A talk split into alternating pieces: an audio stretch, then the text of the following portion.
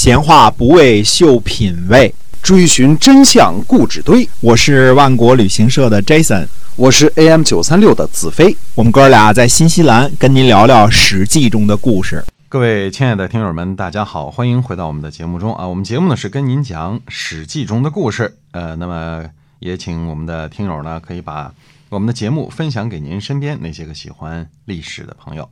嗯，晋悼公的弟弟啊叫杨干，呃，这个杨干呢在曲梁列阵的时候啊乱了行阵，嗯，呃，管理军法的这个魏将呢就呃处置他。他不能用军法斩杀这个国君的弟弟啊，哎，就用军法呢处死了杨干的车夫。我们说车夫也是呃挺大的官啊，嗯这个很重要的那时候、嗯是吧？对，玉哎，把哎，玉给杀了。司机是吧？哎嗯这事儿呢，让呃晋悼公呢就是勃然大怒。那嗯晋悼公呢就对这个大臣杨蛇赤说啊，他说会合诸侯为的是荣誉，魏将呢杀了杨干的司机，这就是我的奇耻大辱啊啊！一定要杀了魏将。嗯，杨蛇赤呢就回答说，他说其实魏将呢并没有二心，嗯也没有逃避犯难的这个事情，呃，他也不为自己开脱罪责。现在呢，这个前来解释情况了，这没有辱没您交给他的使命啊。嗯，杨生是在这儿和着稀泥啊，啊，正说着话呢，就外边有人报告说魏将来了，嗯递交了解释书，准备复剑自杀。嗯，就把哦这事儿就就给那个什么，而且准备好了自杀了。嗯，呃，外边呢，大臣呢，这个就赶紧就给拦住了。晋道公呢，就打开这个魏将的解释信一看，原来呢是自个儿的这个弟弟啊，杨干违反了军纪，逼得魏将呢用刑。现在呢，魏将呢自己知道有罪，所以前来投案自首了，准备自杀谢罪。晋道公呢就怕魏将真的自杀啊，就来不及穿鞋，光着脚就跑出来了。嗯，晋道公说呢，说你在执行军法这事儿很正确，都是我自个儿的弟弟没管教好，犯了军法呢是我的过错，不能怪你。拜托您千万别让我错上加错了。嗯嗯，晋悼公呢认为魏将呢用刑公正，不但呢不处罚他，还给升了官儿。嗯，你看，嗯，挺这个贤明是吧？哎，司机就白杀了，司机司机倒霉。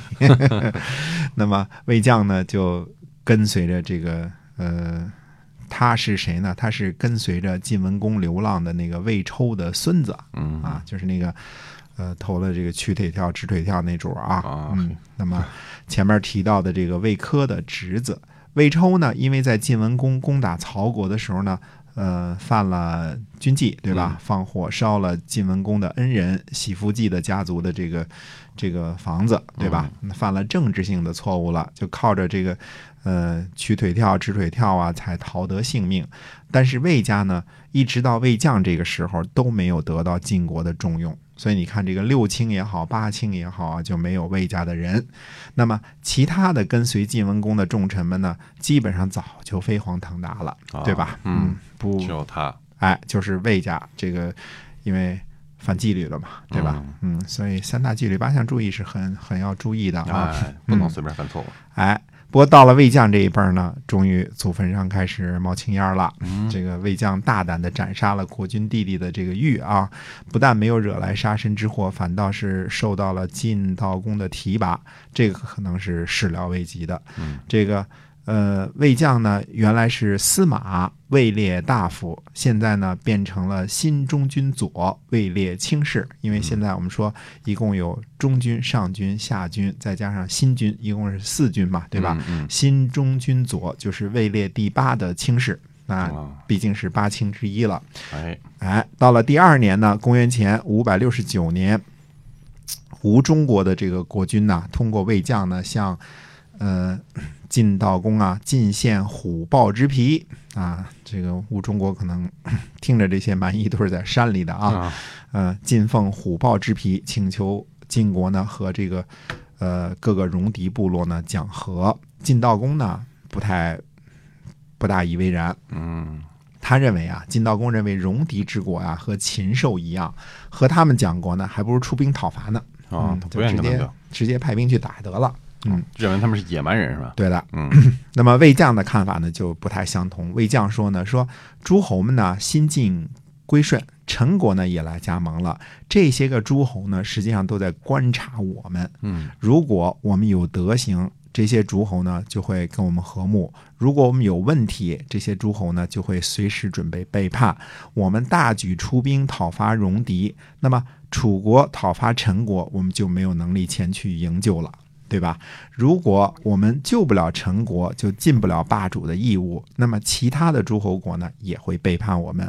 再说呢，戎狄呢是跟禽兽一样的国家，得到了这个戎狄呢，呃，如果失去了诸侯们的归顺归顺呢，这事儿呢有点得不偿失。嗯嗯，那么晋悼公就问他说：“难道真的要和这些戎狄之国讲和吗？”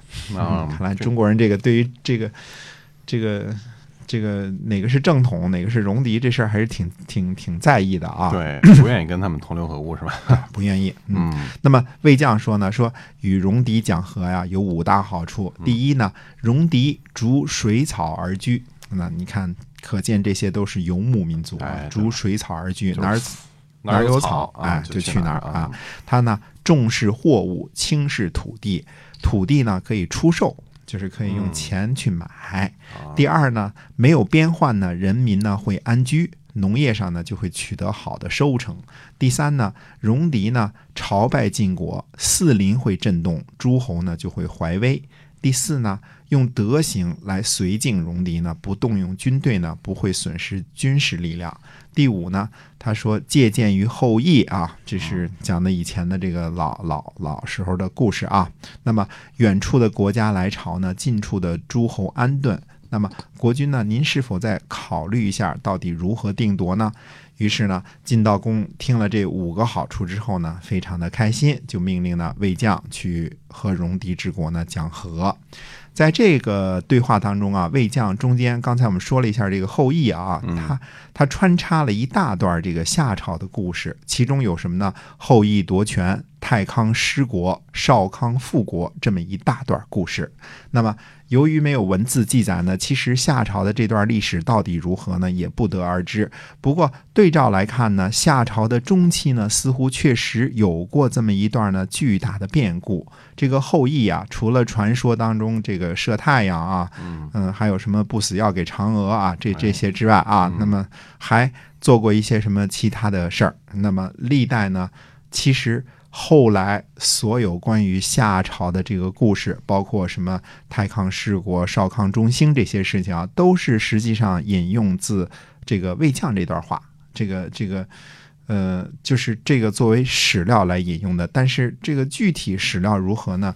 呃，确实不得而知，因为夏朝没有确实的记录啊，嗯这个是有可商榷之处。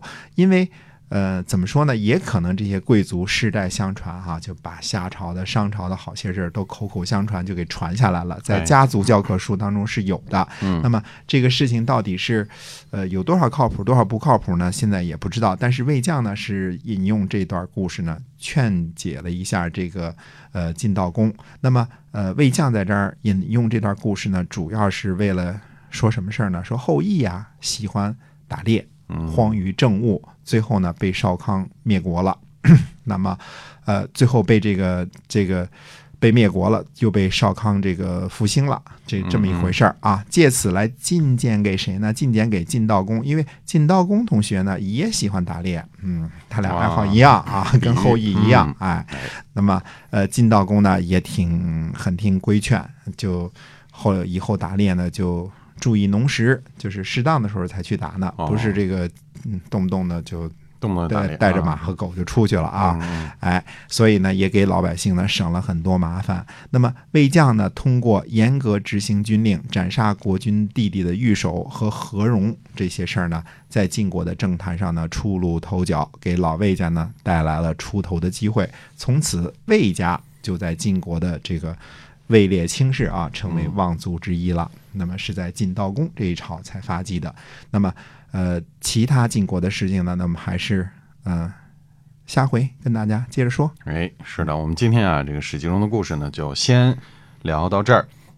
那么每天呢，我们的节目都会更新，希望能够得到您的关注。好，我们下期再会。再会。